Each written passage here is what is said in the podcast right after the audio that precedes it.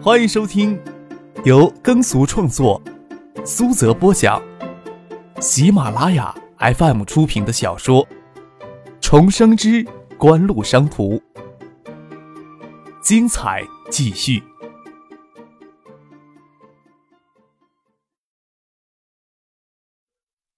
第五百六十集。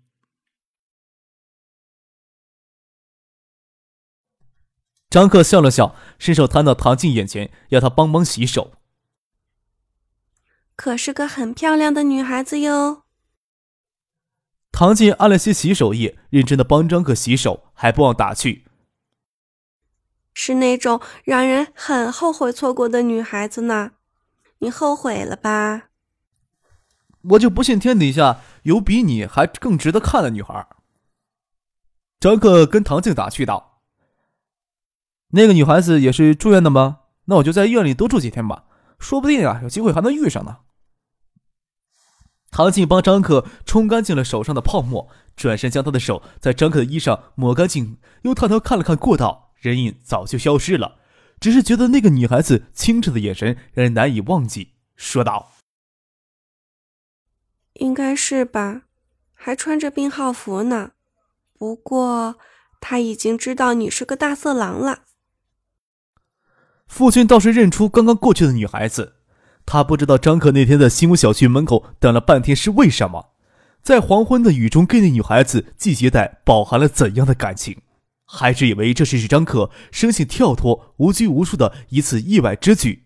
张可身上纠缠的情感，父亲是最看清楚的一人。他想了想，还是觉得不要节外生枝，告诉张克的好。翟丹青还没有醒来。丰盛的乌发凌乱地散在洁白的枕头上，失血还没有恢复过来，脸异常的白皙，像卧在月色下的初冬的雪，有着瓷器一样的光泽。双眼微闭，长长的卷睫毛挑出，轻轻颤，透着灵气与秀丽。谢婉清走到床前，轻嘘着要翟母不要惊醒睡梦中的翟丹青，她坐在这里等翟丹青醒来就可以了。是翟丹青，他自己在睡梦中感到眼前有人影在晃动。眼睛睁了过来，秀姐，还让你特意走一趟。翟丹青手撑着床沿，要欠起身子来。婉晴走到床前，拿了靠背垫到他背后，说道：“前两天过来看望的人也多，听到你们平安就好，就没有过来凑什么热闹。今天将止痛送到了金山去，顺路绕过来看看你们。”以后不要叫的这么生分，还是跟张克那家伙叫我婉晴姐好了。翟丹青躺回到床上，有些疑惑的看着谢婉晴。那小子值得你替他挡一刀啊？婉晴看着翟母掩门走了出去，才笑着问翟丹青：“ 哪有时间考虑值不值得的问题？”翟丹青故作糊涂说道：“好些年前看过的一则新闻，有所学校放学时发生了车祸，一名女教师将车轮下两名学生推了出去，她自己却没有来得及闪开。就那么一瞬间，她也没有时间考虑值不值得的问题吧？我相信，换做别人，你也不会有什么犹豫的。”我又不是诋毁你的品质，需要拿这事儿来反驳我呀？婉晴笑着抓住翟丹青的手。我是说，平时你那么冷静，这么有主见的人，看到张克那小子给人家挟持着，反应怎么那么不冷静了？那时候又不是什么生死悬于一线的危机瞬间，将一腔情思都记在他身上。会不会觉得不值得？给婉晴直接戳破，翟丹青倒是无言以对了，有些不敢看婉晴的眼睛，确实没有别过脸去。他总是担心给戳破的一刻，不晓得怎么去面对。什么时候的事情啊？我倒是没有看出来呀。婉晴神色丝毫无碍，亲切的握着翟丹青的手。该不会是我临时回海州，你睡青山公寓的那一次吧？我给张克打电话来着，总觉得电话里的张克有些不太对劲。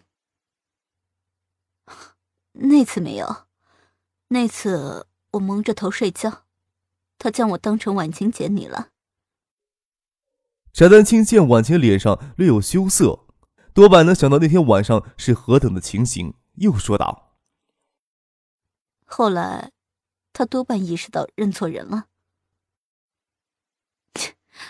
这真是的，我害什么臊啊？你当时就没有醒过来？”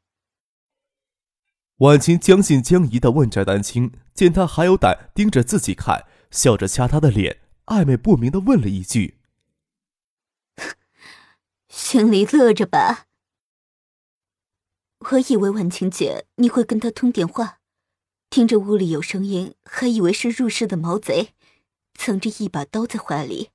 要不是你及时打电话过来，我那一刀就扎下去了。翟丹青绝不肯承认，在知道张克后也没有挣扎，甚至还给他一根手指抚摸到云端，又掩耳盗铃的补充了一句。没给他占便宜，真不该拿打电话呀！让他挨一刀也是活该。婉晴想象着张克给翟丹青扎一刀还无法解释的样子，又忍不住捂着嘴轻笑起来。翟丹青也抿着嘴，不敢笑太用力，一笑就会牵动伤口，手抚着伤口，吁着气，好让心中的笑意缓下来。痛不痛啊？婉晴关心的问道：“稍微有些，不太厉害，关键是自己要控制笑。伤口崩了，可是自讨苦吃。伤口愈合还好，再过两天就能拆线了。”婉晴掀开翟丹青的衣襟，往里看了看，伤口还给纱布裹着，看着耸立的乳房浑圆雪嫩，伸手轻轻捏了捏，笑着说。听说是皮下脂肪层厚，挡住刀刺到心脏。开始我还不信，这下我信了。又是谁在那里嚼舌头？翟丹青娇羞的合上衣襟。这两天大家都拿这个当笑话来了，也不知道是谁传出去的。听婉清也这么笑话他，只能无奈的苦笑。婉清姐，你们做什么呢？张可推门投身进来，看见翟丹青在里衣襟，俏脸含羞，而婉晴又满脸笑意。女人间的事情，你少问。翟丹心嗔了一句，见张克的视线往他脖子上瞅，还多扣了一粒扣子，还拉起被子遮到脖子下，病好服里没有穿胸衣，是当心留下伤痕吧？张克自作聪明的猜测道。不用太担心，国外应该有一些好的药物的。又问谢婉晴：“婉晴姐，许四姐人呢？不是说你们要一块过来吗？”你一个大男人关心这个做什么？婉晴坐起来，将张可推出去，告诉他许思的去向。刚才这里人多，许思要先去拜访一下当初给许巍动手术的医生，一会儿就过来。许思提着礼品走到胸外科办公区，正好赶上了魏冠华在过道里与母女俩模样人说话。他的病情呀很特殊，在国内呀很罕见，还没有治疗的经验。眼下呀只是初发症状，对生命呀不会有什么威胁。你们也放宽心，我们医院呀会马上有一个研究课题批下来，相信对他治疗病情会有帮助的。母亲神色凝重。容貌明丽的少女，脸洁洁白如雪，清澈的眼睛里却没有为自己的病情担忧太多。看着穿着烟灰色短风衣的许思出现在过道里，他倒是认真的打量起许思来。许思有着绝代风华的容姿，眉眼间的幽静之美让人看了心醉。即使少女有着一样不染人间烟火的名利，但毕竟还要羞涩一些。听魏冠华与母亲说话的语气。少女得的似乎是国内少有的疑难杂症。许思想起当局许巍的病，在国内也很难治疗，最终还是魏冠华主刀救了许巍一命。许巍今天已经是彻底痊愈。听魏冠华说，要少女的治疗与他研究课题联系起来，应该还能减免一些治疗的费用。有些病可不是普通人能够承担起的。许思对此深有体会。许思打量起母女俩，少女明艳秀丽，身体浑身透着一股灵秀，穿着牛仔裤、红色的运动罩衫，充满青春气息，似乎与什么疑难杂症毫无联系。母亲的容貌也很精致，虽然有着给岁月雕琢的沧桑痕迹，衣着却也很精致。家庭似乎也不错，但不是什么大富之家。许思心想，要是这样的家庭遇上一场难以承担的疑难杂症，很可能会坠入深渊的。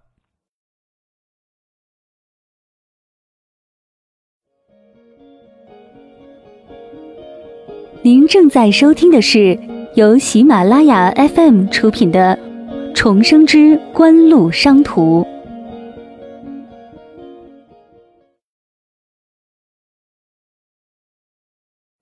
许思提着礼品在过道的另一端等着，看着魏冠华送走母女俩，要回到自己的办公室里去。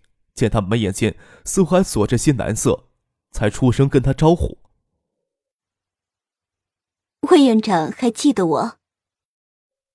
魏冠华将脖子上挂着的眼镜戴上，手抬起来：“哈，你是？”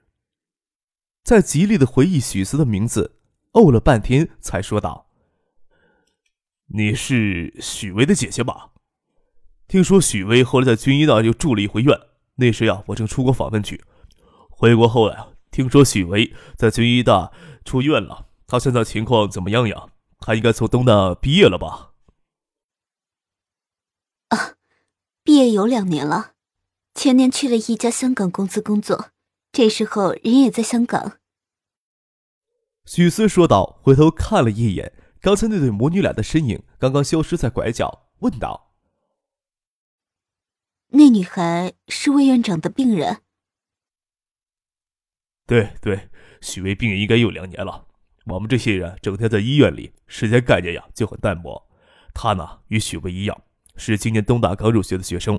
他的病情要特殊一些，目前国内呀还没有手术的条件，眼下啊只能药物治疗了。”魏冠华介绍病人的情况。又问许思：“你今天过来是？”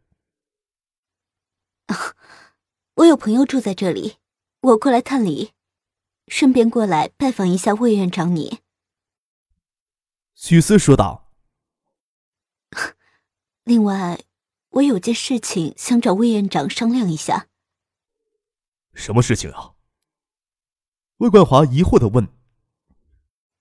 许巍的病是经魏院长您的手给治愈的，他现在走上社会工作，就想对他当初所受到的帮助有些回报。我们姐妹俩想设立一个医学基金，希望这个医学基金能够帮助到别人。具体的事情，我能不能拜托魏院长您？魏冠华从业三十多年，与各色人等打了交道，有富有穷，有贵有贱。打量了许思几眼，素雅的衣着却透着平常人难以想象的华贵。坐在他身后的女性看上去十分的干练，看上去是像什么私人女保镖或者私人助理的模样。说起保镖，魏万华倒是想起住院部大楼特护病房住了那两个身份特殊的病人。有这等好事上门，他当然不会拒绝。他刚才送母女俩离开办公室时，愁眉苦脸，乃是担忧院长葛明俊。会不会同意拨经费支持自己的课题研究？所谓综合性的心脑外科实验室，此时看起来更像是妄想啊！那真的是再受欢迎不过了。魏冠华也没有奢望许思能捐出多少钱来，但是能有这份心，让他甚为宽慰，甚至还有些迫不及待。打开办公室的门，请许思入内。咱们进来谈。许思站在那里没有动。惬意的笑着说道：“医学基金的事情，能不能麻烦魏院长跟我的助手谈？我还赶去看望住院的朋友。啊，这是顺便从海州带过来的礼品，不成敬意，还希望魏院长不要推脱。”许思又将手上的礼品袋递了上去。许思到住院部大楼，先去看望过翟丹青，在翟丹青病房说了一会儿话。与婉晴在张克病房里，许思将捐助设立一个医疗基金的事情跟他说了。婉晴在一旁笑着说：“你怎么还习惯事事请示啊？这事情你自己不会拿主意啊？”黄昏时，一缕阳光透进来，洒进屋里，抹了一层金红，也让许思绝美的脸上轻拢了一层淡淡的迷人光泽。许思笑了笑。露出淡淡的笑容，他可从来没有这样的意识，以为他名下资产就可以任意的支配。张可左手枕到头下，斜躺在病床上，看着许思，心想设立这个医学或者医疗基金，或许是许思长期以来的心愿，笑着说：“跟我们商量，是想从我们这儿再拉些赞助吗？”公司的股权不去管它，每年的分红就那么多。我留那么多钱在手里做什么？许思坐到张克的床头，将他的伤臂捧在手里，轻轻的抚摸着结着粉红色伤疤的伤口。也不晓得需要多久，每年的那些分红总是够的。你要将你每年的分红都拿出来呀，那可得找一个信任的人呢。张可笑着说。除了越秀控股大量的股权之外，许思在爱达集团、星光纸业以及锦湖商事都直接拥有少量的股权。虽然比例很少，但是爱达集团、星光纸业、锦湖商事资产规模庞大，哪怕百分之一的股权也等同于好几个亿的资产。许思名下资产累加起来十三四亿总是有的。公司正处于高速发展阶段，需要节流的发展资金很多。每年的分红比例会控制的比较低，许思每年还是能拿差不多到一亿的分红，扣除税务等等之后，每年七八千万的闲钱总是有的。另外，建筑设计师事务所的收入也相当不错。在中国，在九八年，往一个医学或者医疗基金里每年投七八千万的资金，绝对算一件了不得的事情。张可倒是不会管许思将这些钱用在什么地方，只是希望他能谨慎一些。不要拿出这么多钱来，最后搞得自己心里受堵。省人民医院里给许巍做手术的魏冠华医生，或许是一个值得信任的人。这些年倒是没有来拜访过，刚才就贸然请他帮忙了。许思笑着说：“我打算将要投入的资金，都先转到婉清姐的公司名下，具体的事情。”还是要婉清姐帮忙，跟你们先商量商量。那也行。张克点点头。海域国际私立学校与私人注册的资金会没有多少区别，在海域国际私立学校架设一个医学基金倒是妥当。你们商量吧，跟我又没有太大关系。这会儿魏兰敲门进来，请他们过去吃晚饭。翟丹青还要在病床上静卧。不能将他一人丢在医院里，大家都在病房里用餐。特护病房除了起居室、陪护休息室的客房，还有用餐的小餐厅。医院的伙食也相当不错。张可昨天将他妈支回新吴去了，医院这里就翟母留下来照顾翟丹青，未来晚上会到医院里来帮忙。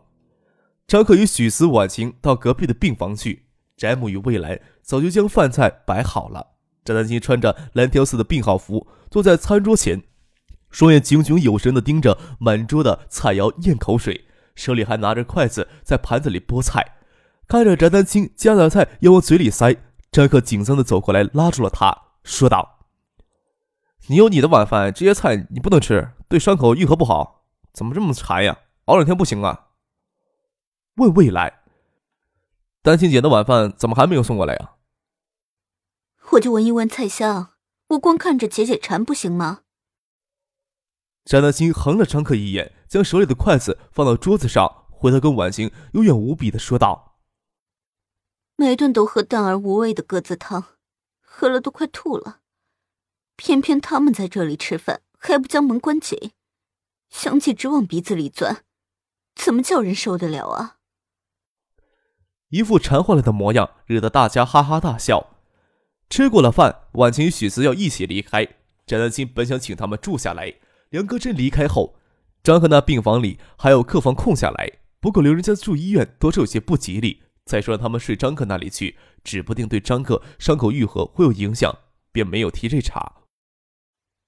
我们住青山公寓去，明天上午再来看你们。婉晴这么说着，又瞥了张克一眼，又说道：“ 住青山公寓那里，我们又不怕摸错了门。”别人听到这里都莫名其妙的跟着笑了笑。张克在一旁听了胆颤心惊，这时候不敢拿眼神跟翟丹青对视，只得干笑两声，说道：“我送送你们吧。”哪有让病人送的？婉晴按着张克伸来的手说道：“我们自己下楼就行。”那就让魏兰送送你们吧。”张克顺水推舟的说道。“明天早上呀，等着你们过来吃早饭。”翟母也要与魏兰一起下楼送婉晴与许思，张克是求之不得。看着他们都进了电梯，张克才跟翟丹青走回了病房，小声的问他。婉晴怎么知道咱们的事情了呀？你是不是想着女人的眼睛都瞎了，好让你随便风流？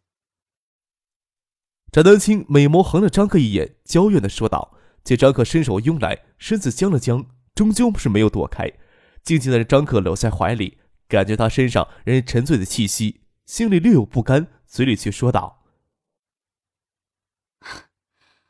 真是后悔。”白白的替你挨了一刀，感觉张克的手往衣襟里伸，吓了一跳，赶紧站直身子，娇嗔的骂了他一句：“你要死啊！你想干什么？这时候想这事儿，你不如跟他们住到青山公寓去，不要在这里害死我。”张克哭笑不得的解释：“我呀，一直想看看伤口来着，这不是好不容易找到机会了？你想哪儿去了？”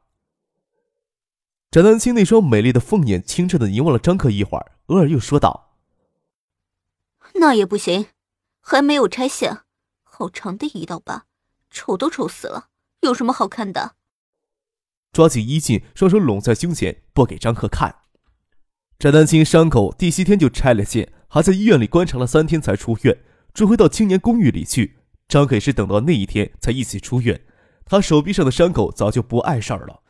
医学基金的事情，许思交给周易来处理，张克也就没有过问了。